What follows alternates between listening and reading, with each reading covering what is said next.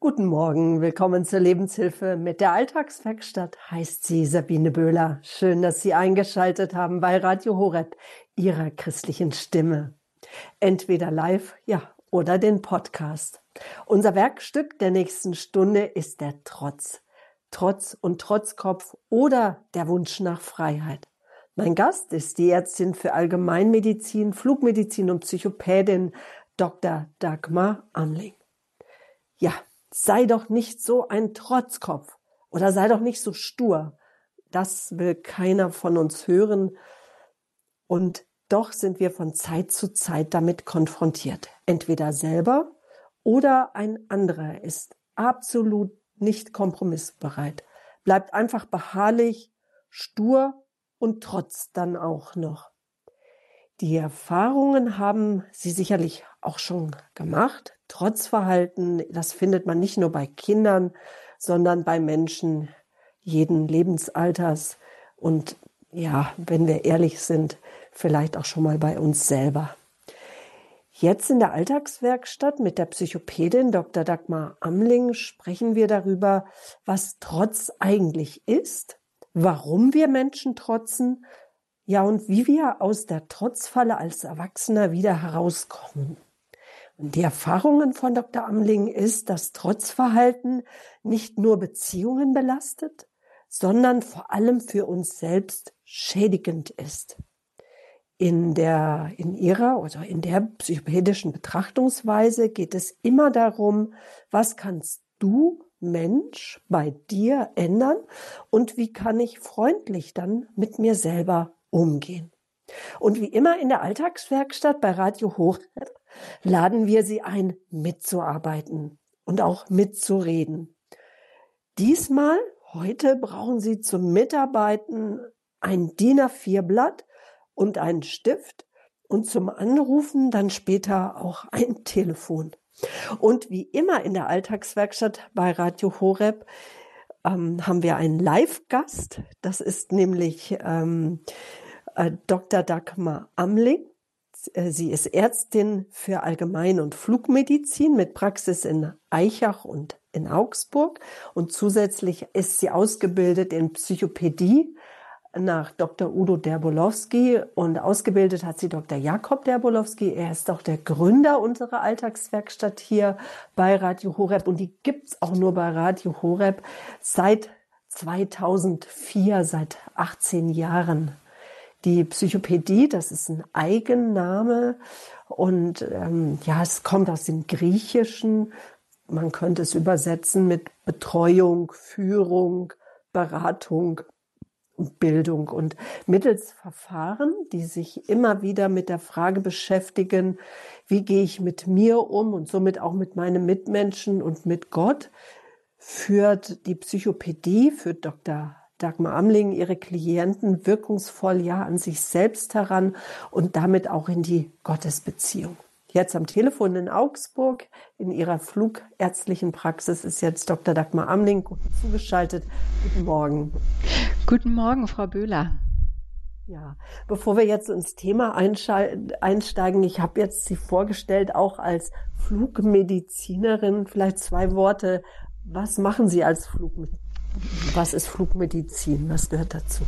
Spannende Frage, Frau Bühler. Das ist mein Tagesgeschäft. Ich äh, untersuche Piloten auf ihre Flugtauglichkeit und darf dieses dann attestieren. Das heißt, ein sogenanntes Medical ausstellen, womit der Pilot dann ins Cockpit geht. Sehr wichtig, obwohl Flugreisen ja jetzt zurückgegangen sind. Aber wenn wir dann doch wieder in den Flieger steigen, fühlt man sich doch sicher, wenn man auch weiß, der Pilot ist auch gesundheitlich auf Herz und Nieren geprüft. Heute unser Thema Trotz und Trotzkopf oder der Wunsch nach Freiheit, obwohl über den Wolken, das Fliegen ist ja auch wie Freiheit, aber trotzen sollte der Pilot und der Co-Pilot und die ganze Mannschaft am besten nicht. Warum Trotz und Trotzkopf? Warum nicht Trotz und Sturkopf oder sowas? Was ist Trotz? Was meinen Sie mit Trotzkopf?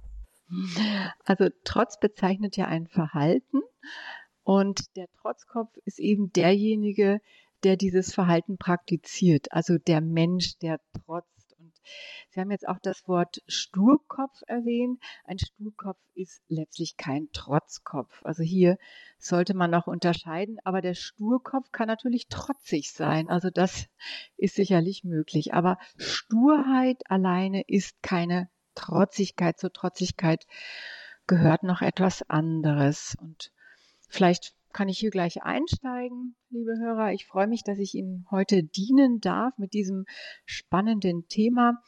Und Trotzigkeit ist ja etwas, was wir in den frühen Kinderjahren ausprobiert haben schon. Und bei manchen Menschen durchzieht es eben auch das Erwachsenenalter. Und darauf möchten wir heute ein bisschen eingehen gehen. Es ist eben nicht nur in der Kindheit vorhanden, sondern in jedem Lebensalter.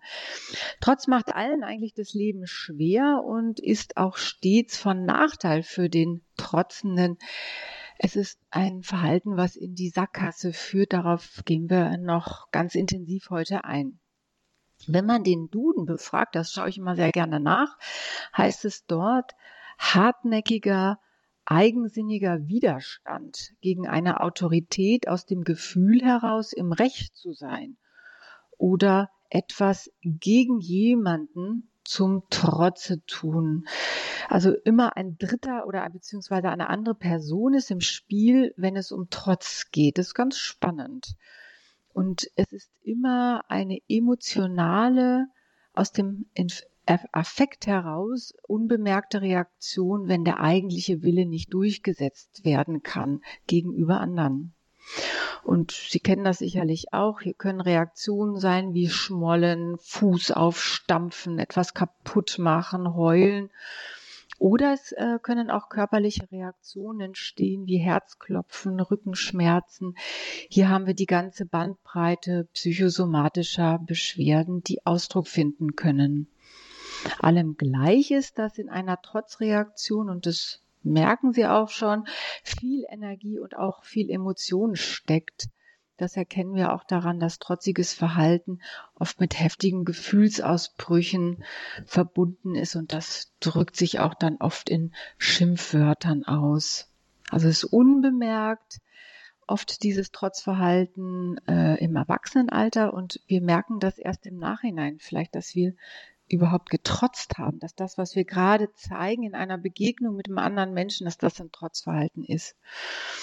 Natürlich gehören Trotzigkeit und Trotzphasen im Kindesalter sowie auch in der Pubertät äh, zu jeder gesunden menschlichen Entwicklung. Und zwar setzt sich da der Selbstbehauptungswille eines jeden Menschen durch. Also bereits in frühkindlichen Phasen, ne, so mit drei oder vier, erkennt man hier den Wunsch, ich will ich sein, ich will eine Meinung haben, ich will selbstbestimmt sein. Und dieser Wunsch nach Selbstbestimmung ist letztlich der Wunsch nach eigener Freiheit, nach Freisein. Mit äh, zunehmendem Lebensalter lernen wir dann aber, mit Anforderungen, die andere Menschen an uns stellen oder mit negativen Emotionen, Frust, Misserfolg und auch Ablehnung umzugehen. Und das gelingt uns mal mehr, mal weniger. Und äh, wir sollten natürlich alle lernen, wenn wir erwachsen sind, Verantwortung für unser Verhalten zu übernehmen. Und spannend ist natürlich das trotziges Verhalten nur eine vermeintliche freie Entscheidung ist, denn die getätigte Trotzhandlung ist weder überlegt noch für uns nützlich und den Preis dafür zahlen wir wirklich selber. Daher nennen wir das auch in der Psychopädie, also ein Trotzverhalten, ein autoaggressives Verhalten. Auto heißt selbst und aggressiv ist ja ein gewaltiges Verhalten, also ein Verhalten, welches für uns selbst schädigend ist. Und in der Alterswirtschaft geht es eben darum heute, erstens, wofür der Trotz im Erwachsenenalter steht und welche Folgen er hat. Und drittens, wie wir natürlich dieses trotzige, selbstschädigende Verhalten überwinden können.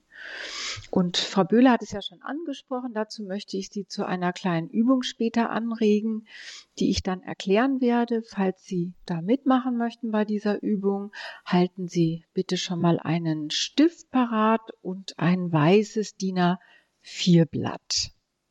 Mhm. Also trotz unser Werkstück hier in der Alltagswerkstatt, Trotz und Trotzkopf oder der Wunsch nach Freiheit.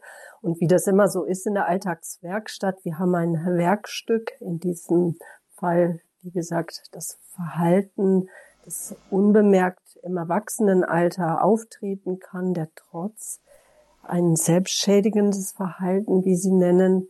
Und wir werden das Werkstück jetzt so ein bisschen aufschlüsseln. Und ähm, zum Aufschlüsseln gehört jetzt erstmal, dass Sie uns erklären, vielleicht, was es mit dem autoaggressiven Verhalten auf sich hat. Ja, danke schön, Frau Böhler, denn manchmal ist es ja nicht ganz einfach, ein Trotzverhalten an uns selbst zu bemerken, denn es läuft oft, meistens unbewusst und wir bemerken es später erst, dass wir getrotzt haben. Und äh, letztlich ist es ja eine kindliche Strategie, die wir als Erwachsene übernehmen oder auch ein regressives Verhalten, so nennen wir das in der Psychotherapie, wenn wir Anforderungen von anderen, wenn wir auf Anforderungen von anderen Menschen nicht angepasst reagieren können und keine andere Antwort parat haben. Also wir sollten eben andere Antworten trainieren. Und damit es jetzt nicht zu theoretisch bleibt, möchte ich mit Ihnen zwei Situationen durchsprechen anhand derer ich dieses Trotzverhalten erkläre. Sie kennen diese Situation sicherlich alle aus dem Alltag und können das natürlich auch für sich selbst übertragen. Stellen wir uns vor, äh, ein Ehemann kommt von seinem Spaziergang oder auch von seiner Arbeit pünktlich nach Hause mit dem festen Vorsatz, ein von ihm geliebtes Fußballspiel pünktlich um 20 Uhr zu sehen. Er steht nun an der Eingangstür, oh, mit dem Wunsch, wow, jetzt endlich gleich Fußball. Und da begegnet ihm aber seine Frau mit dem Mülleimer in der Hand und begrüßt ihn mit den Worten, Schatz, gut, dass du kommst. Bitte bringe jetzt den Müll herunter und vielleicht auch ein paar Kartoffeln mit drauf. Die brauche ich, um für uns Abendessen zu machen. Da passiert jetzt das Dilemma. Genau das will der Mann nicht. Er will jetzt Fußball sehen und nicht später. Er will keinen Müll runterbringen. Das Spiel fängt ja in wenigen Minuten an und er ist endlich pünktlich und er will nicht den Spielanfang verpassen. Was macht nun dieser Mann? Er macht auf dem Absatz kehrt, ruft der Frau noch irgendwas Böses zu, geht ins Wirtshaus und betrinkt sich. Das Betrinken im Wirtshaus bezeichnen wir nun als Trotzhandlung. Wieso betrachten wir die Situation analytisch? Also, als die Ehefrau ihn mit einem Auftrag behelligt, kämpfen in diesem Moment zwei gegensätzliche Impulse in ihm. Der erste Impuls war, unbedingt jetzt Fußball zu schauen. Ist ihm ganz wichtig. Und der zweite Impuls, ja, der Frau eigentlich den Wunsch zu erfüllen. Kartoffeln in den Keller, Müll runterbringen.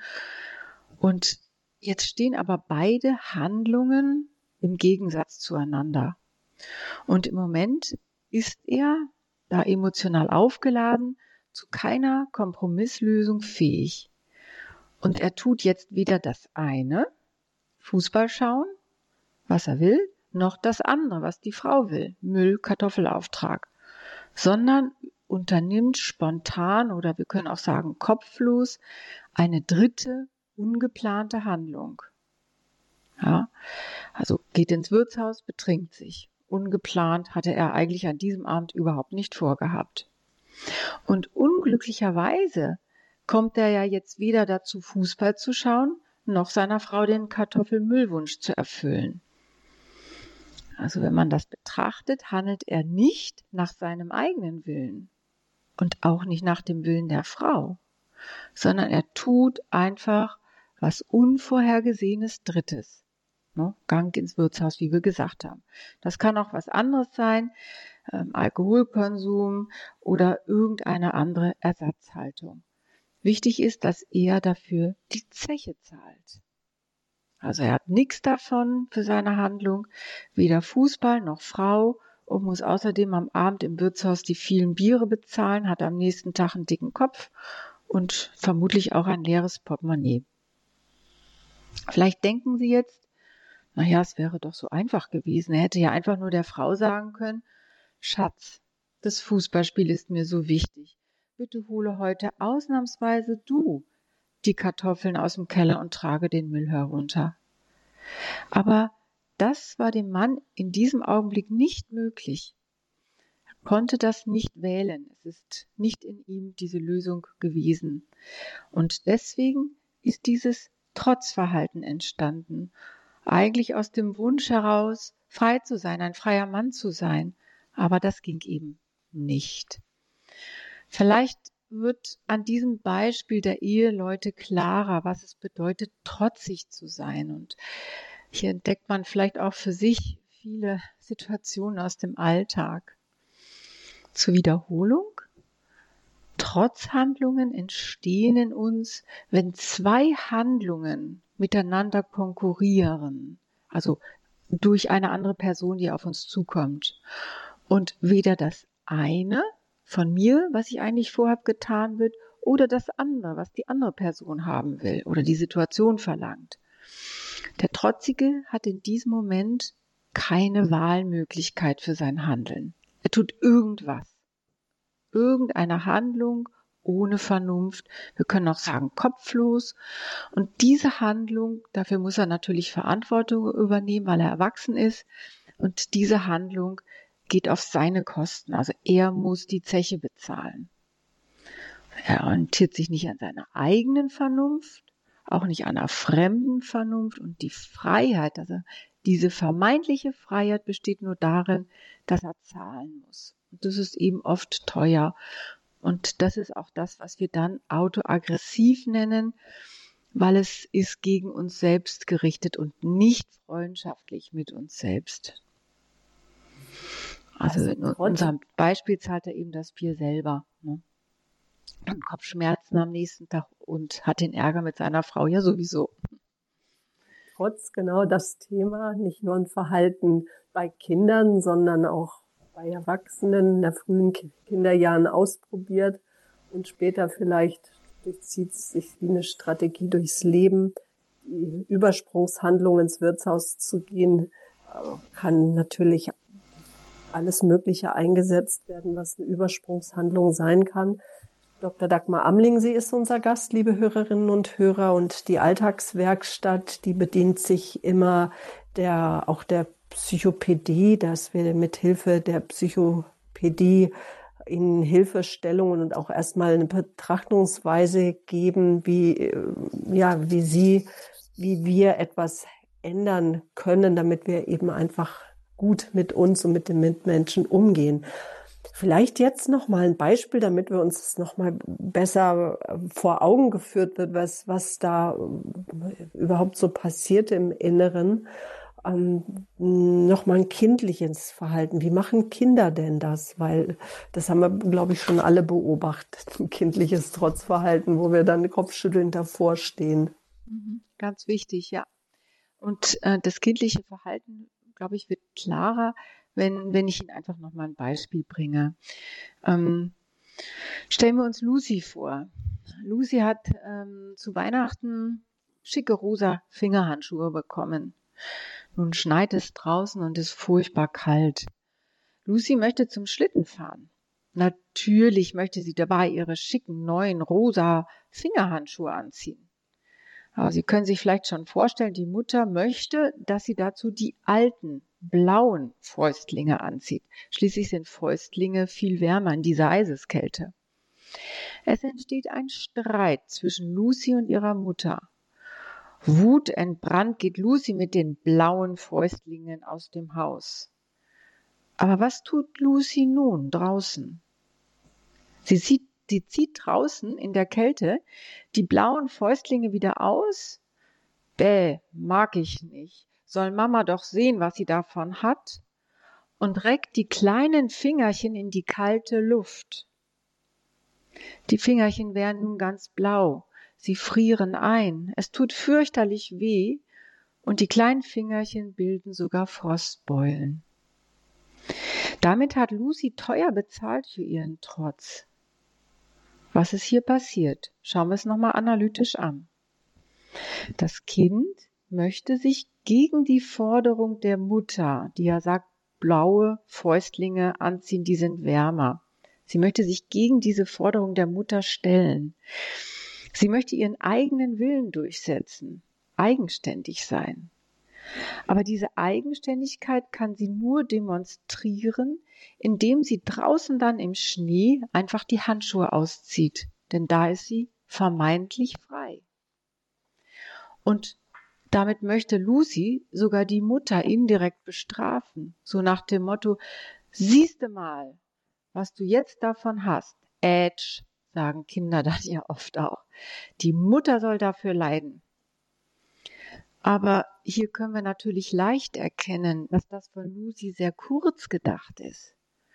Vielleicht ist die Mutter darüber entsetzt, dass jetzt die Finger zerf oder erfroren sind, die kleinen Fingerchen, das mag sein. Aber das Leid mit den Frostbeulen, das hat Lucy an ihren eigenen Fingern, sogar mit möglichen Langzeitschäden. Ich finde, an diesem Beispiel wird nochmal so eindrücklich klar, dass Trotz einen hohen Preis hat und dass wir den Preis für Trotz immer selber bezahlen. Und ich sehe dies auch oft in meiner eigenen Sprechstunde, wenn Menschen mir erzählen, wie sie getrotzt haben, ohne es zu bemerken. Und wie sie sich eigentlich damit selber strafen, ohne dass der andere, den sie eigentlich bestrafen wollen, der überhaupt etwas davon mitkriegt, der eigentlich, der eigentlich getroffen werden sollte, aber gar nichts davon weiß und die Folgen des Trotzes der Patient dann selber am eigenen Leib spürt. Ja. Dann ist aber doch das Trotzverhalten etwas, was so ganz unbewusst in uns abläuft, trotz, Trotzkopf, dass wir ähm, ja trotzig reagieren. Ähm, und trotzdem sagen Sie, Frau Dr. Amling, äh, es gibt Wege heraus. Wie, weil Trotz ist ja nicht wirklich hilfreich im Leben, wirkt zerstörerisch auf Beziehungen und, und auch destruktiv uns selber gegenüber. Wie kommen wir dann nun raus aus dieser, ich nenne es auch mal, Trotzfalle? Oder wir haben ja auch die Sendung genannt, oder der Wunsch nach Freiheit. Wie komme ich da in die Freiheit hinein? Ja, der Wunsch nach Freiheit, den haben wir alle und ähm, ich hoffe, dass wir alle jetzt danach gemeinsam die Erkenntnis bekommen, dass aus dem Trotz herauszubekommen, zu kommen auch recht unbequem ist. Aber ich denke, zum einen ist es erstmal wichtig, dass wir verstehen, was überhaupt eine Trotzhandlung ist und wo wir eine Trotzhandlung in unserem Leben haben. Also, dass wir dafür aufmerksam werden in unserem Leben. Und in meiner psychopädischen Beratung mache ich dann mit den Ratsuchenden manchmal das Trotzschema. Das ist ein Schema, welches Dr. Derbolowski, also Ude und Jakob, was die beiden entwickelt haben. Und es ist ein praktisches Beispiel, ähm, demjenigen zu zeigen, wie Trotz funktioniert, also wie wir eigentlich vorhin schon mal auf die Beispiele eingegangen sind und wie ich dann herauskomme. Und das sieht man dann ganz pragmatisch an diesem Schema. Und äh, jetzt ist es an der Zeit, wenn Sie Lust haben, Ihren Stift und das DIN A4 Papier zur Hand zu nehmen. Und bitte machen Sie mit oder verfolgen diese Arbeitsschritte in Gedanken, was ebenfalls möglich ist oder später im Podcast nachhören. Nehmen Sie nun das DIN A4 Blatt bitte zur Hand falten es einmal in der Mitte und dann falten Sie es weitere dreimal jeweils in der Mitte. Also bitte dieses Blatt viermal falten. Mitte, Mitte, Mitte, Mitte. Wenn Sie das getan haben, entstehen jetzt 16 leere Kästchen. Sie schreiben bitte nun in das Kästchen in der linken oberen Ecke Trotzschema für. Jetzt können Sie hier, also mit dem Ratsuchenden mache ich es so, er trägt dann hier seinen Namen ein und das Datum von heute, also den 18. Juli. In das erste Feld darunter, also in der vertikalen tragen Sie bitte ein der Freie und darunter der Abhängige und als drittes, wenn Sie jetzt die horizontale Zeile sehen, tragen Sie bitte rechts neben Ihren Namen Veranlassung ein. Veranlassung Schrägstrich Impuls. In das weitere Feld daneben Vernunft. Und in das ganz rechte Feld Verantwortung oder in Klammern, wer zahlt die Zeche. Jetzt können Sie mit mir zusammen oder in Gedanken die neun freien Felder aus diesem Schema ausfüllen. Ich hoffe, ich war jetzt nicht zu so schnell für Sie. Und es kommt jetzt natürlich darauf an, wen bezeichnen wir denn eigentlich als Freien, wen bezeichnen wir als Abhängigen und wen als Trotzigen. Das ist jetzt entscheidend für unsere Arbeitsaufgabe. Und damit es nicht so kompliziert wird, bitte ich Sie mit mir einfach einem ganz einfachen Beispiel zu folgen. Nehmen wir mal an, wir betrachten einen Gemüsehändler, also einen selbstständigen Gemüsehändler und Eigentümer eines Geschäftes. Ich denke, Sie können mir zustimmen, dass das ein Freier ist. Dieser Gemüsehändler geht montags morgens auf den Gemüsemarkt um für sein Geschäft einzukaufen.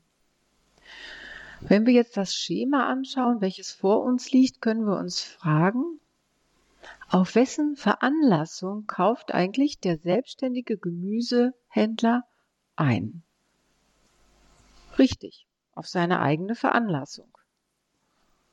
Wir tragen also in das Feld unter Veranlassung eigen ein oder selbst.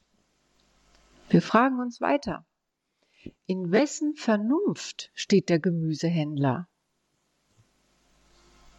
Richtig, in eigener Vernunft und eigener Erfahrung. Er weiß sehr wohl, was man am Montag einkaufen muss und wie viel von Tomaten, Gurken und Zucchini er kaufen muss. Somit kommt in das Kästchen unterhalb der Vernunft eigen. Die dritte Frage ist nun, wer übernimmt die Verantwortung für seinen Kauf? Ich denke, auch dies ist jetzt klar. Er selbst übernimmt die Verantwortung für das, was er kauft. Und er zahlt dafür natürlich die Rechnung.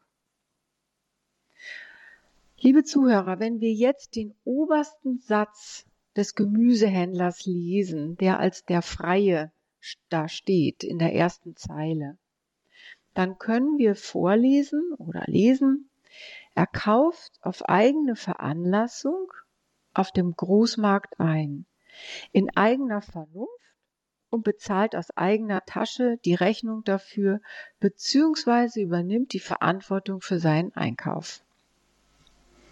Ich denke, hier wird es klar.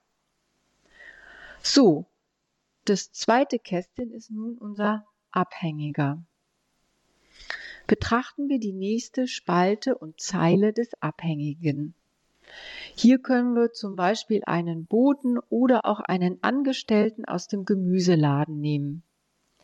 Der Angestellte wird morgens vom Chef zum Großmarkt mit einer Einkaufsliste geschickt. Hier fragen wir uns jetzt, auf wessen Veranlassung kauft der Angestellte ein? Klar, auf fremde Veranlassung. Der Chef hat ihn ja geschickt. So, wie sieht es jetzt mit der Vernunft aus? Was tragen wir da jetzt ein? Auf wessen Vernunft kauft er ein? Richtig, er kauft ein, was ihm der Chef aufgetragen hat, also die Einkaufsliste. Oder, na, anders ausgedrückt, nach fremder Vernunft. Bitte tragen Sie nun in dieses Kästchen fremd ein. Und Wer übernimmt die Verantwortung dafür, was eingekauft wird? Also wer zahlt die Zeche für den Einkauf? In dieses letzte Kästchen ganz rechts kommt dann fremd. Natürlich zahlt der Chef für den Einkauf und nicht der Angestellte. Wenn wir jetzt wieder diese ganze Zeile des Abhängigen lesen, heißt es, der Angestellte kauft Gemüse ein auf fremde Veranlassung seines Chefs, nach der Vernunft seines Chefs oder des Freien und auf die Rechnung des Chefs. So, und jetzt kommt die letzte Zeile, die spannendste Zeile. Der Trotzige. Hier möchte ich noch einmal auf das Beispiel mit dem Ehemann zurückkommen, der das Fußballspiel anschauen wollte und seine Frau ihm im gleichen Moment den Auftrag gibt, Abfall wegzubringen und Kartoffeln aus dem Keller zu holen. Da schlägt der Mann halt die Tür zu, geht ins Wirtshaus und betrinkt sich. Wenn Sie jetzt mit mir einverstanden sind, dass dies eine Trotzhandlung ist, können wir dieses Schema nun anwenden. So, also der Trotzige. Auf welche Veranlassung geht der Mann ins Wirtshaus? Schauen Sie bitte hier in die Spalte, auf wessen Veranlassung oder welchen Impuls. Hier können wir dann eintragen auf fremden Impuls. Tragen Sie also das Wörtchen fremd ein. Denn es ist durch die Ehefrau ausgelöst worden, diese fremde Veranlassung, denn er selbst wollte ja Fußball schauen. Die zweite Frage. Mit welcher Vernunft tut der Ehemann das? Und das ist spannend an der Stelle, denn er tut es ohne Vernunft. Also er führt eine Handlung ohne Vernunft durch, er geht ja planlos ins Wirtshaus, einfach kopflos. Somit bitte das Wort ohne in das Kästchen eintragen. Und drittens, wer zahlt die Zeche? Ja, ich denke, das ist klar. Er selbst zahlt die Zeche und somit kommt in das letzte ganz untere Kästchen selbst. Lesen wir nun die letzte Zeile im Ganzen miteinander. Der Trotzige, der sich ja eigentlich aus seiner Abhängigkeit befreien möchte, handelt aufgrund einer fremden Veranlassung und ohne Überlegung und Vernunft und er bezahlt dafür. Das heißt, die, die vermeintliche eigene Freiheit besteht nur darin, dass er selbst zur Kasse gebeten wird. Ich denke, Sie können mir an dieser Stelle folgen, wie unsinnig das Verhalten ist und wie sehr der Trotz in eine Sackgasse führt. Und letztlich wird der Abhängige noch abhängiger. Und deswegen ist es auch ein autodestruktives Verhalten, ein selbstschädigendes Verhalten. Und ja, sie brennen sicherlich alle darauf zu erfahren, wie komme ich denn da jetzt nun raus aus diesem Verhalten? Und dieser Weg ist unbequem und führt auch oft zu einer bitteren Erkenntnis. Und lassen Sie uns jetzt einfach mal anschauen, wie es rausgeht. Betrachten wir das Schema, was Sie jetzt vor sich liegen oder vielleicht im Kopf mit mir aufgebaut haben, als ein Haus. Stellen wir uns vor, der Trotzige ist der Keller. Also wir befinden uns im Kellergeschoss. Der Abhängige, also der Angestellte, ist das Erdgeschoss. Und in der ersten Etage oder in der Belletage ist der Freie, der selbstständige Gemüsehändler. Da wir alle frei sein möchten und selbstbestimmt handeln wollen, müssen wir nun aus dem Keller der Trotzigkeit heraus. Und wie komme ich daraus? Und hier sehen Sie es an dem Haus. Aus dem Keller heraus kommen wir nur über das Erdgeschoss. Und wenn wir gucken, wer im Erdgeschoss ist, dann sehen wir, da ist der Abhängige. Das ist unbequem. Das ist auch eine bittere Erkenntnis. Und da wir eben nicht vom Keller, was die meisten möchten, zum Freien werden können, weil wir einfach nicht fliegen können, also zumindest nicht ohne Flugzeug, müssen wir immer, das ist die bittere Erkenntnis, über die Abhängigkeit gehen. Vielleicht ist das manchmal schwer zu verstehen, dass wir über die Abhängigkeit letztlich frei werden können. Und das liegt daran, oder vielleicht, vielleicht können wir uns das auch nochmal anschauen, weil es heißt, ich will ja nicht selbst die Zeche zahlen für ein Verhalten, was ohne Vernunft ist auf fremde Veranlassung. Schauen wir uns dazu nochmal die Lucy an. Die Lucy hat neue rote Fingerhandschuhe und möchte diese in der Kälte anziehen.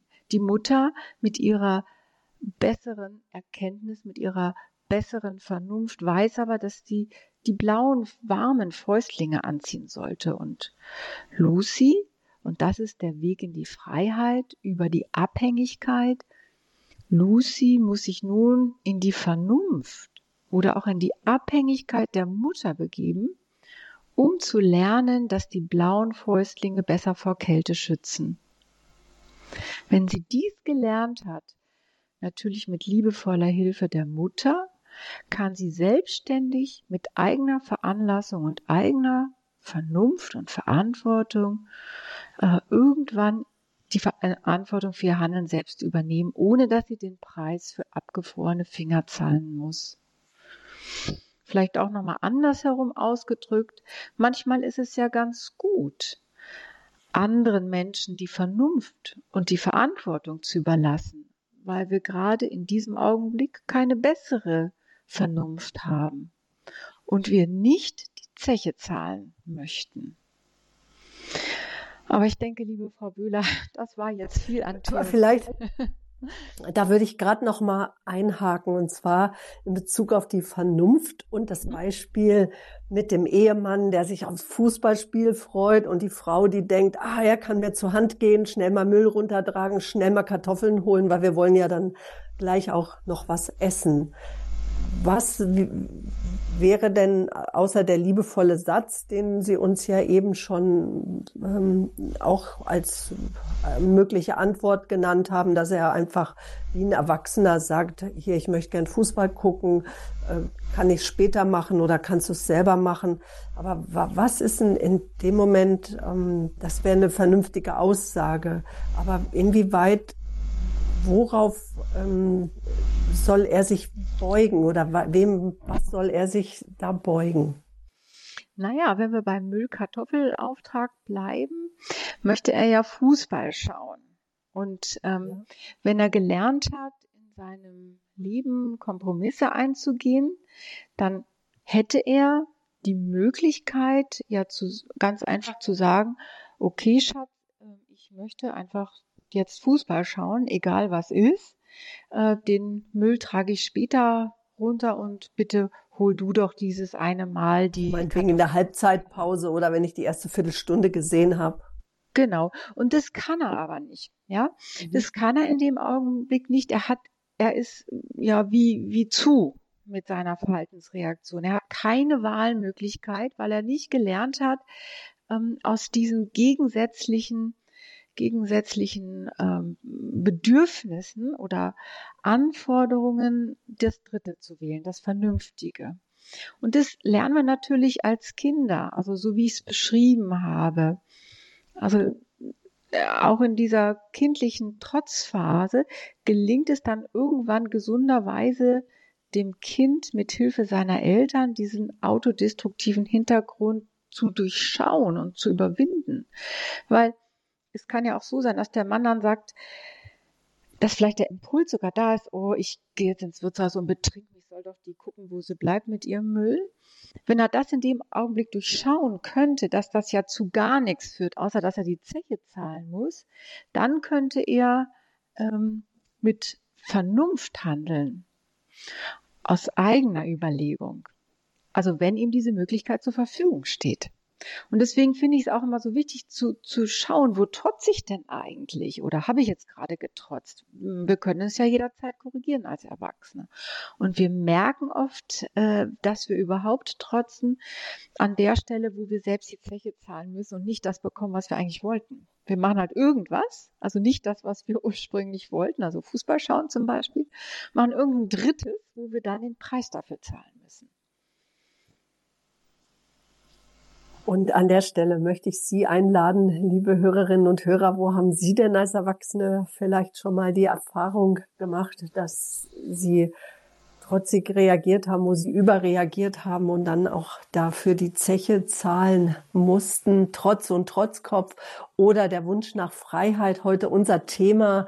Dr. Dagmar Amling, sie hat uns das Trotzschema äh, der beiden äh, Ärzte, Vater und Sohn, Dr. Udo und Dr. Jakob Derbolowski, vorgeführt wo in der oberen Ebene es darum geht, im Trotzschema, ähm, was veranlasst mich zum Handeln, ähm, wie handle ich, Vernunft haben wir da eingetragen, aus welchem Impuls heraus handle ich und wer trägt die Verantwortung quasi für meine Handlung sozusagen. Dr. Derbolowski hat dann immer gesagt, ja, wer bezahlt die Zeche so ganz leger und wir haben uns den Freien angeguckt. Da war der Gemüsehändler das Beispiel oder auch jemand, der abhängig ist. Da war als Beispiel der, zum Beispiel der Einkäufer, ein Angestellter des Gemüseladens oder eben ein Mensch, der trotzig reagiert. Da hat sie uns ja das Beispiel der kleinen Luzi mit den Fäustlingen, mit den Handschuhen und ähm, vorgeführt. Luzi wollte gern die neuen Fingerhandschuhe anziehen, die aber nicht so warm halten und hat dann ganz kalte Finger bekommen, weil sie die trotzig ausgezogen hat, die Fäustlinge, weil sie ja nun ihre Fingerhandschuhe nicht haben konnte. Oder der Ehemann, der einfach nicht fähig war, mit seiner Frau einen Kompromiss zu finden. Wo kennen Sie das, wo Sie nicht kompromissbereit waren oder Menschen, die Sie kennen und sich fragen, ja, wie komme ich daraus aus dieser, ich nenne es auch mal, Trotzfalle? Das Werkstück Trotz, wir wollen daran arbeiten, auch mit Ihnen zusammen nach möglichen Lösungen suchen. In der Alltagswerkstatt bei unseren Werkstücken gibt es immer Möglichkeiten mit Hilfe der Psychopädie. Verhaltensmöglichkeiten bieten wir Ihnen da an. Die Nummer, mit der Sie sich jetzt einbringen können in die Sendung, in die Alltagswerkstatt, die Lebenshilfe hier bei Radio Horeb, das ist die 089 517 008 008. Ich sage nochmal die Hörertelefonnummer, die Münchner Nummer 089 517 008 008. Natürlich aus dem Haus, Ausland sind Sie uns auch herzlich willkommen. Unsere Vorwahl in Deutschland ist die 0049.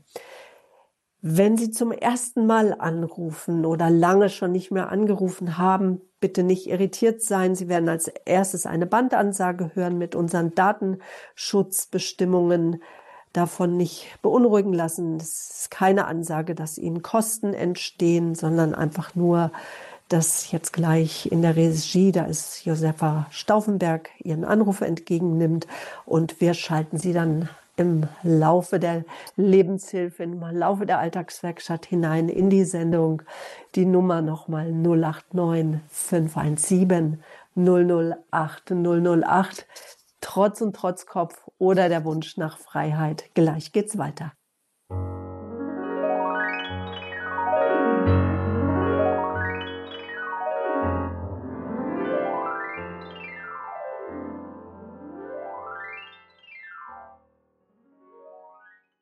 Willkommen in der Lebenshilfe, in der Alltagswerkstatt hier bei Radio Horeb, Ihre christliche Stimme in Deutschland. Mein Name ist Sabine Böhler und verbunden bin ich mit der Psychopädin, mit der Allgemeinmedizinerin und Flugmedizinerin Dr. Dagmar Amling. Sie ist mir aus Augsburg zugeschaltet. Sie ist ausgebildet in Psychopädie nach Dr. Udo Derbolowski Trotz, das ist unser Thema heute, Trotz und Trotzkopf. Trotz ist das Verhalten, der Trotzkopf, das ist die Person, die trotzig reagiert. Und vielleicht haben Sie das ja auch schon mal zu einem, zu anderen Menschen gesagt, sei doch nicht so ein Trotzkopf, wenn dieser Mensch absolut stur auf ähm, sie äh, reagiert und, und überhaupt sich äh, überhaupt nicht kompromissbereit verhält äh, für ihre Ideen. Doch die andere Frage ist, ob wir das nicht auch von uns selber äh, kennen, wenn etwas von uns verlangt wird, was absolut gegen unseren Willen ist und wir einfach nicht wissen, wie wir darauf reagieren sollen und stur bleiben. Und ja, sicherlich hat jeder von uns schon mal ein trotziges Verhalten an sich entdeckt, an anderen natürlich, das ist ja immer ganz leicht. Und wir wissen aus Erfahrung, dass ja Trotzverhalten einfach auch Beziehungen belasten kann und dass es auch uns selbst schädigt, wie wir das ja auch an den Beispielen, die uns Frau Dr. Amling auch schon so plastisch ähm, mit hineingenommen hat, ähm, wo wir das erkennen konnten. Wir haben Sie eingeladen anzurufen und vielleicht auch, ja, Fragen zu stellen zu unserem Werkstück trotz vielleicht eigene Erfahrungen zu schildern, Beobachtungen und wie Sie damit auch umgehen mit dem Trotz bei anderen, bei sich selber, bei Kindern.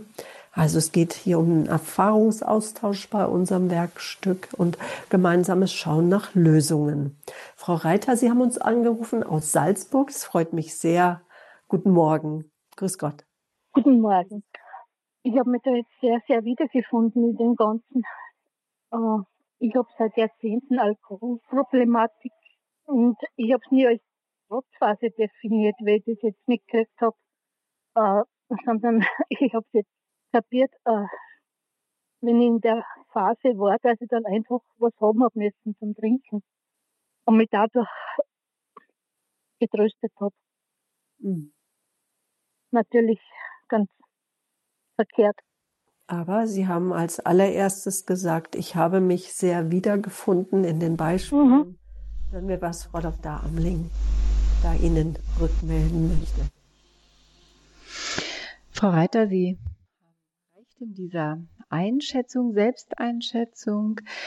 Ähm, auch das beschreiben Sie als Trotzverhalten, dass wir oder dass Menschen zu etwas greifen, was sie eigentlich gar nicht wollen. Ausgelöst durch Situationen oder andere Menschen, aber wo derzeit keine andere Antwort gefunden wird.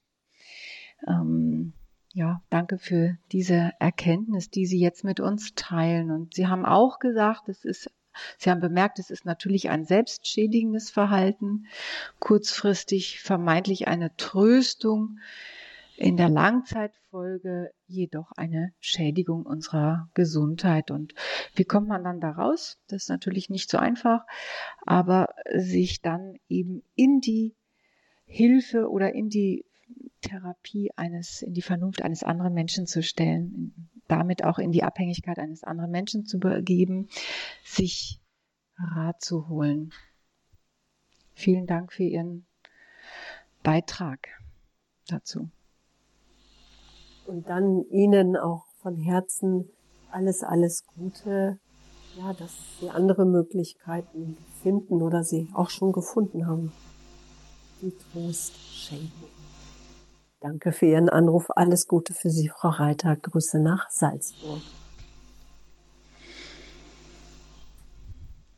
Was jetzt vielleicht auch noch ähm, wichtig ist, bevor wir mit, weiter mit Hörern sprechen, ähm, so die Frage, wann sind wir Menschen denn besonders trotzig? Was, ja, was, was sind so die so typische Situationen, sage immer gerne Trotzfalle, wo wir in diese Trotzfalle auch hineinfallen. Ja, da gibt es eine wichtige Frage, Frau Böhler. Gibt es, was ich auch in der Sprechstunde sehe, in der Regel drei Themenbereiche. Das eine ist, Menschen können vertrotzt gegenüber Gott sein. Also was hat er mir denn hier für ein Leben zugeteilt? Das gefällt mir nicht. Weshalb habe ich jetzt diese Schmerzen? Wieso muss ich das erleiden? Und ich trotze dann Gott gegenüber und bete nicht mehr oder mache dies und jenes nicht mehr, obwohl ich das ja eigentlich gar nicht will. Also durch diese Situation, die mir nicht gefällt, fange ich an zu trotzen und äh, mache etwas Drittes. Also ich denke, es muss uns immer klar werden, es sind zwei konkurrierende Dinge und daraus entsteht das dritte Verhalten, was wir trotzig nennen. Es ist, entsteht natürlich auch ganz besonders oft gegenüber den eigenen Eltern, auch wenn wir erwachsen sind, kann dieses Trotzverhalten entstehen oder natürlich in Partnerschaften und in Freundschaften. Da finden wir so ein Verhalten, wenn wir genau hinschauen. Das ist natürlich etwas, dass wir achtsam sind. Aha, wo kommt das denn vor? Was ist denn das? Äh, so wie das vorhin die Hörerin uns gesagt hat, ihr ist ein Licht aufgegangen, dass das ein Trotzverhalten war, was sie eigentlich gezeigt hat. Normalerweise werden wir ja mit Trotzverhalten konfrontiert bei Kleinkindern, vielleicht später dann auch sehr stark bei Teenagern, ähm, als Großeltern dann bei den Enkeln, wo wir es beobachten, aber denken, naja, die Erziehung, das sollen mal die Eltern machen, wie sie mit dem Trotz umgehen. Doch ich frage mich immer wieder, wenn ich ein Trotzverhalten beobachte bei einem anderen, das fällt erstmal einfach leichter, bleiben wir mal bei Lucy. Mhm. Wie kann ich jetzt Lucy auf eine gute Art und Weise da durchführen, dass sie auch etwas lernt und wie Sie eben schon gesagt haben, aus dem Keller rauskommt und in die Belletage kommt und sozusagen ja vernünftig wird, frei wird. Und das ist ziemlich bitter.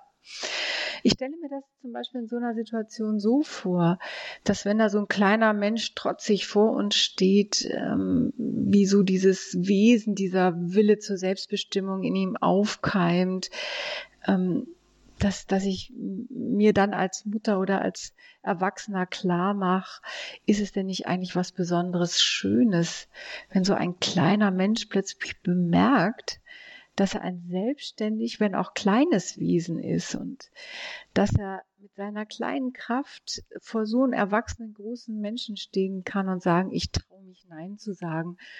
Also dieses Aufkeimende, dieses Nein, das begrüßen und als liebenswert erachten und dann diese Vernunftebene auf die Vernunftebene zu gehen, wenn das überhaupt möglich ist, in dem Alter zu sagen, naja gut, guck mal, das ist doch viel wärmer, die blauen Fäustlinge, die schützen dich vor der Kälte. Viel besser als diese roten Fingerhandschuhe. Also der kleine Mensch muss, oder der, das Kind muss natürlich lernen, die Autorität des Erwachsenen nicht als bösartig zu erleben, sondern zu seinem Guten zu erleben. Und das ist dieses liebevolle Miteinander. Mein Schatz, ich hab dich lieb. Schau mal, ähm, dieses Verhalten oder jenes Verhalten ist klüger, weil Handschuhe wärmer sind. Vielleicht kann man das so erklären. Und dann neben der erwachsene Mann, an dessen Stelle wir ja genauso auch eine Frau stellen könnten, Natürlich. mit einem völlig anderen Verhalten, äh, der könnte sagen, okay, ich bin vernünftig Frau, kann ich nachvollziehen, aber stell's einen Moment zurück, ja, äh, ich möchte jetzt erstmal Fußball schauen und dann bin ich für dich da. Erfüllen mhm. wir alle Wünsche dieser Welt. Ja. Mhm. Frau Simon, Sie haben uns angerufen aus Freiburg. Schön, guten Morgen. Ja. Guten, Morgen. Ja, guten Tag. Ich ähm, habe so gemerkt, dass ich ähm, so ein bisschen was Trotziges in mir gespürt habe. Mhm. Bei dem, ähm, also wo es um die Vernunft geht. Mhm. Ähm, und wir hatten jetzt am, Son also am Sonntag dieses ähm, Evangelium Martha Maria. Mhm. Und äh, ich, ich habe so gemerkt, ähm, ich bin ganz oft auch in so Routinehandlungen, so anerzogenes und äh, eben das war schon immer so, das macht man schon immer so, also Routine, Trott und Trend. Und wenn man da mal aussteigen würde äh, und äh, erstmal innehält ähm, und, und loslässt seine eigene Vorstellung und dann ähm, tut sich so ein Feld auf der kreativen Möglichkeiten, also wo man überrascht ist über sich selbst, wie man jetzt denkt und handelt und was man vorschlägt. Äh, eben jetzt zu diesem Beispiel mit, mit, der, mit der Frau und dem Ehemann ähm, eben, eben so diesen Raum zu finden, in dem so viele Möglichkeiten sind, die wir ähm, noch gar nicht kennen. Und ähm, äh, das wünsche ich mir selbst, also diesen Herzraum zu finden, wo so viel, dieses Feld der, der, der Möglichkeiten, ne, so, ähm, da würde ich gerne mal hören, was Sie dazu meinen. Mhm. Ähm, Habe ich, also das, was Sie jetzt gerade ansprechen, ist ja im Grunde genommen keine Trotzhandlung. Ja, Sie werden sich also empfinde ich nicht als Trotzhandlung. Sie werden sich als erwachsener Mensch bewusst, dass sie bestimmten Routinen unterliegen, die aus ihrer Kindheit geprägt sind. Dieses Verständnis dafür oder die Achtsamkeit dafür ermöglicht ihnen jetzt im Nachdenken oder auch in der, in diesem Freiraum, wie Sie ihn beschrieben haben, selbstständig zu werden, frei zu denken. Ähm, das ist ja kein Trotzverhalten. Sondern das ist ein ganz, eine ganz normale Entwicklung zu sehen, aha, äh, Opa hat gesagt, immer mittags um zwölf muss Mittagessen gegessen werden und sie als Routine, sage ich jetzt mal, als Tagesroutine und sie erkennen plötzlich für sich als Erwachsene, für meinen Organismus oder für meinen Biorhythmus ist es nicht gut um zwölf zu essen, sondern ich möchte lieber um 14 Uhr essen, weil das passt besser in meinen Workflow rein. Und das ist dann ja etwas, wo sie ganz erwachsen und selbstständig und auch frei mit Vernunft, ja, also durch ihre eigene, vielleicht wenn wir uns das nochmal die untere Zeile anschauen, durch ihre, durch ihren eigenen Impuls, mit ihrer eigenen Verantwortung, mit ihrer eigenen Vernunft und Überlegung ähm, selbst eine Handlung vornehmen, für die sie selbst die, die Verantwortung übernehmen. Das ist jetzt sozusagen nicht trotzig, sondern da sind sie schon in die Belle Etage, in der Belle Etage, in der Etage des Freien, weil sie darüber nachgedacht haben, weil sie sich davon distanzieren konnten. Trotzhandlung wäre, wenn sie irgendwas Kopfloses tun würden, um dieser Routine, welche auch immer das ist, oder dieser Routinehandlung zu entkommen. Mhm. Also wenn Sie von Vernunft reden, wir können uns immer fragen, ähm, auf wessen Veranlassung oder aus welchem Impuls heraus tue ich etwas? Hat das Verhalten des anderen oder die Situation des anderen dazu geführt, dass ich jetzt irgendwas mache? Oder ist es meine eigene Vernunft, meine eigene Veranlassung? Und ich finde, das haben Sie sehr schön beschrieben. Also da sehe ich kein Trotzverhalten. Mhm, gut. Dann sage ich vielen Dank für Ihren Anruf. Frau Simon, alles Gute nach Freiburg. Behüt Sie Gott. Wiederhören. Ja, und aus dem Südwesten Deutschlands gehen wir jetzt noch mal ganz äh, südlich von äh, südlich von Deutschland, nämlich noch mal nach Österreich, nach Vorarlberg. Da ist Frau Ingrid am Telefon. Sie haben uns angerufen. Wunderbar. Willkommen in der Alltagswerkstatt hier bei Radio Horeb mit dem Thema Trotz und Trotzkopf. Hallo. Ja, grüß Gott. Ingrid am Apparat und ich danke, dass ich jetzt durchgekommen bin und für die herzliche Begrüßung.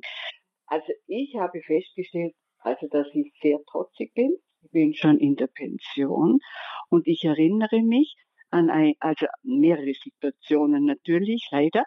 Ähm, ähm, Im Erwachsenenalter, ein langjähriger Freund und dann hat er mich aufmerksam gemacht, ich dürfe dort nicht auf dem Parkplatz hinfahren, weil dort Parkverbot sei. Also das ist ein, ein, ein Liefer, Lieferantenparkplatz. Was habe ich gemacht? bin natürlich genau dorthin gestanden und habe gesagt, nein, das sei, ähm, das, der würde oben stehen, der ist reserviert für Ingrid. Fertig. Und das ist dann auch öfters passiert, dass ich, wenn ich irgendwo hingefahren bin und der war mein Beifahrer, dann äh, bin ich absichtlich, extra so hingefahren, dass, dass es eigentlich nicht erlaubt ist, aber ich habe es einfach gemacht. Oh je. Ui. Ja, Frau Ingrid, habe ich das richtig verstanden? Ja, ja. Ähm, da beschreiben Sie ein klassisches Trotzverhalten, denn ähm, Sie handeln ja dann aus der, im Grunde genommen handeln Sie auf die fremde Veranlassung, also auf den fremden Impuls, der ja vorher nicht da war. So, du darfst auf dem Parkplatz nicht parken, das ist ein Lieferantenparkplatz. Das ist sozusagen dieser fremde Impuls, der auf sie getroffen hat. Ähm, dann handeln sie letztlich vermeintlich aus eigener Vernunft, ist ja aber keine Vernunft, sondern es ist ohne Vernunft, sagen sie, okay, weil es ja auch nicht stimmt, dieser Parkplatz ist reserviert für Ingrid, vollkommen korrekt, wie Sie es beschrieben haben. Und jetzt ist natürlich immer die Frage, und daran erkennen Sie trotz Verhalten, wer zahlt jetzt die Zeche? Also wenn wir uns überlegen, dass da jetzt ein Parkwächter vorbeikommt, der würde sie jetzt abschleppen lassen, sie hätten das Fahrzeug nicht mehr und müssen dann, keine Ahnung, 100 Euro zahlen, dafür, dass sie auf einen Parkplatz gefahren sind, der nicht für sie zugewiesen ist. Das wäre Zeche bezahlen. Also sie tun etwas auf fremde Veranlassung ohne Vernunft und zahlen dafür die Zeche. Das ärgerlich, aber als Erwachsene haben wir natürlich die Verantwortung dafür.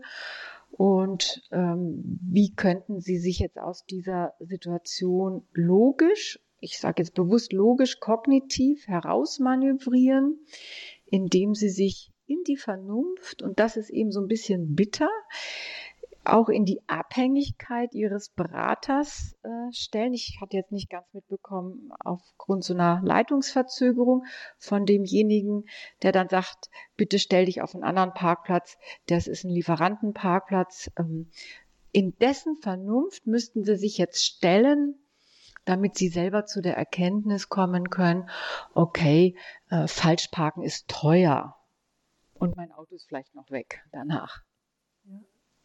Also ich denke, das ist, war jetzt nochmal ein geniales Beispiel jetzt zum Abschluss von mhm. Frau Ingrid aus Vorarlberg. Ich bedanke mich ganz herzlich für Ihren Anruf, dass wir vielleicht anhand dieses Beispiels einfach nochmal zusammenfassen, worum es Ihnen heute ging, wenn wir über Trotz und Trotzkopf und die Frage gesprochen haben oder der Wunsch nach Freiheit. Frau Dr. Amling. Ja, vielen Dank, Frau Büller. Ich fasse zusammen. Ähm, Trotz drückt immer den Wunsch nach Freiheit aus. Ich will meinen Willen durchsetzen. Und zwar den Willen durchsetzen, wenn andere Menschen vor, mit Forderungen an uns herantreten. Und oftmals habe ich dann gerade in diesem Augenblick keinen Kompromiss, äh, der für mich möglich ist. Man kann es auch als Machtkampf ausdrücken. Also Trotz ist kein gewinnbringendes Verhalten. Es dient keinem. Alle verlieren letztlich dabei oder leiden darunter, vor allem aber der Trotzige, der die Zeche zahlen muss. Deswegen sagen wir auch, trotziges Verhalten ist ein selbstzerstörerisches Verhalten. Es ist uns selbst zum Nachteil. Es schadet uns. Es macht Konflikte am Arbeitsplatz oder in Beziehungen. Vielleicht erwähnenswert ist noch, ähm, dass es ein stilles und ein lautes Trotzverhalten gibt. Also ein stilles Trotzverhalten, wenn ich innerlich sage, dem werde ich es jetzt zeigen und balle meine Fäuste in der Tasche zusammen und nehme irgendeine unsinnige Handlung vor. Also der wird schon sehen, was er davon hat, wenn er so mit mir umgeht. Ja. Zusammengefasst bedeutet das, Trotzverhalten ist eine fremdveranlasste Handlung, die ohne Vernunft geschieht, wofür ich aber die Zeche zahlen muss. Und das ist auch der Weg da heraus aus dieser Trotzfalle. Und zwar als erstens sollte ich natürlich aufmerksam sein, wo mir das passiert. Und ich kann mich dann immer fragen, wer zahlt die Zeche hier? wer muss den Preis dafür bezahlen für das, was, was jetzt gerade geschieht. Ja, zahle ich den oder wer zahlt den? Und es ist natürlich immer angenehmer, wenn der andere zahlt. Und dann, wenn der andere zahlt, muss ich mich aber auch in die Vernunft des anderen begeben. Denn es das heißt ja immer, wer zahlt, schafft an. Diesen Spruch kennen Sie vielleicht, liebe Zuhörer. Das heißt, so komme ich auch aus dem Trotz heraus, indem ich mich in die Vernunft oder in die Vernunft eines anderen beuge und damit eben nicht die Rechnung zahlen muss. Aus dem Trotz herauszukommen ist daher etwas unbequem und wir können es auch am Ende so formulieren, erst in der Abhängigkeit werden dann die Schritte erlernt, die für eine Kompromissbildung oder für Verein, erwachsene Vereinbarung notwendig sind. Und dies alles in dem Zusammenhang natürlich, dass ich freundschaftlich und liebenswert mit mir umgehen möchte. Ich wünsche Ihnen in diesem Sinne viel Achtsamkeit für Ihr Handeln. Ihre Dagmar Amling. Und wir bedanken uns bei Ihnen ganz recht herzlich. Und Sie haben uns ja auch das äh, Trotzschema nahegebracht bei Minute 24 für alle, die es nochmal nachhören wollen im Podcast oder auch weiterempfehlen wollen. Ich werde auch die Zahl auch ins Internet stellen, wo man das Trotzschema findet für alle, die das für sich einfach noch einmal nacharbeiten möchten. Diese Übung, äh, ja, trotz und Trotzkopf oder der Wunsch nach Freiheit. Und wir sind ja zur Freiheit der Kinder Gottes berufen, frei in Christus, dass er unser Berater ist, mit uns geht, uns führt und leitet durch den Heiligen Geist. Wer diese Sendung noch einmal nachhören möchte, liebe Hörerinnen und Hörer, der rufe doch gerne den Hörerservice an, wenn er Fragen hat, ähm, oder geht auf unsere Homepage www.horeb horeb.org oder die Hörerservice-Nummer 08328 921 110. Zeitunabhängig kann die Sendung jederzeit nachgehört werden. Unsere Mediathek steht Ihnen wie immer zur Verfügung. 24 Stunden am Tag, sieben Tage die Woche, www.horeb.org. Und all das ist möglich dank Ihrer treuen Spende, durch die Radio Horeb sich finanziert zu 100 Prozent. Dankeschön dafür. Mein Name ist Sabine Böhler. Haben Sie noch einen wirklich richtig guten Tag. Auf Wiederhören.